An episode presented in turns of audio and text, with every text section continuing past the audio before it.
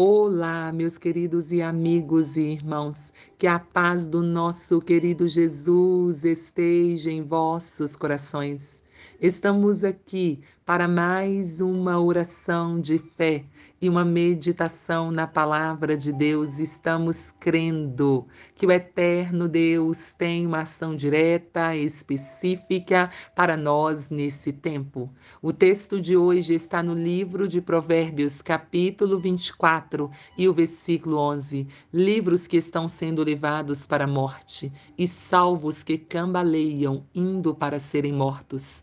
A meditação de hoje é um chamado à evangelização.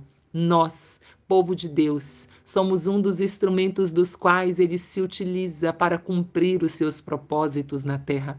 O desejo de Deus é que sejamos atuantes, que sejamos zelosos e praticantes de boas obras. Ele quer que cumpramos a missão que ele nos delegou. A mensagem para nós é: se te mostras fraco no dia da angústia, a tua força é pequena. Força pequena em dias de dificuldades indica ausência ou inexistência de sabedoria, pois a Bíblia afirma que mais poder tem o sábio e o homem de conhecimento do que o forte. Quer um momento de angústia maior do que este? Pessoas sendo levadas para a morte? Diante de tamanha angústia, não podemos ser fracos. Precisamos, com sabedoria, livrar, salvar os que cambaleiam indo para serem mortos. Somos instrumentos de Cristo para o nosso tempo. O tempo que Deus nos concede para realizarmos a missão que Ele nos confiou é este. Não é depois que a pandemia e seus efeitos passarem, é hoje.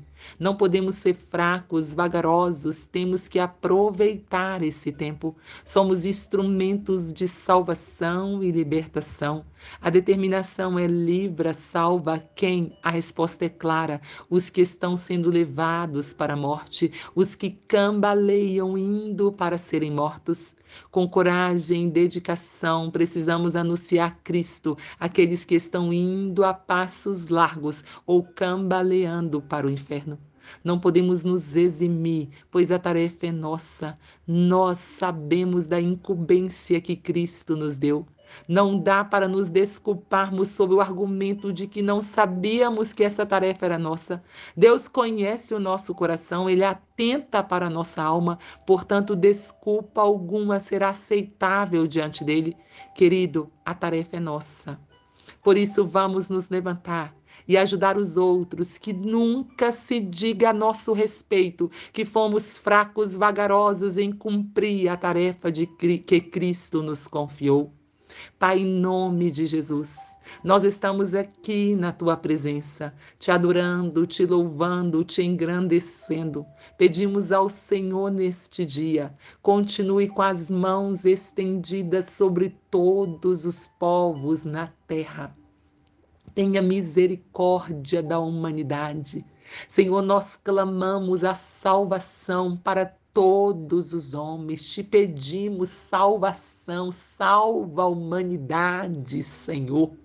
Senhor, só o Senhor pode intervir, Pai, trazendo libertação, trazendo reconciliação. Senhor, traz, Pai, um mover do Senhor para os homens na terra.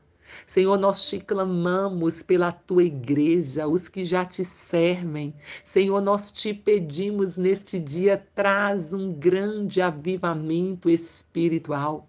Senhor, nós te clamamos pelas famílias, que o Senhor possa abençoar todas as famílias da terra, Pai.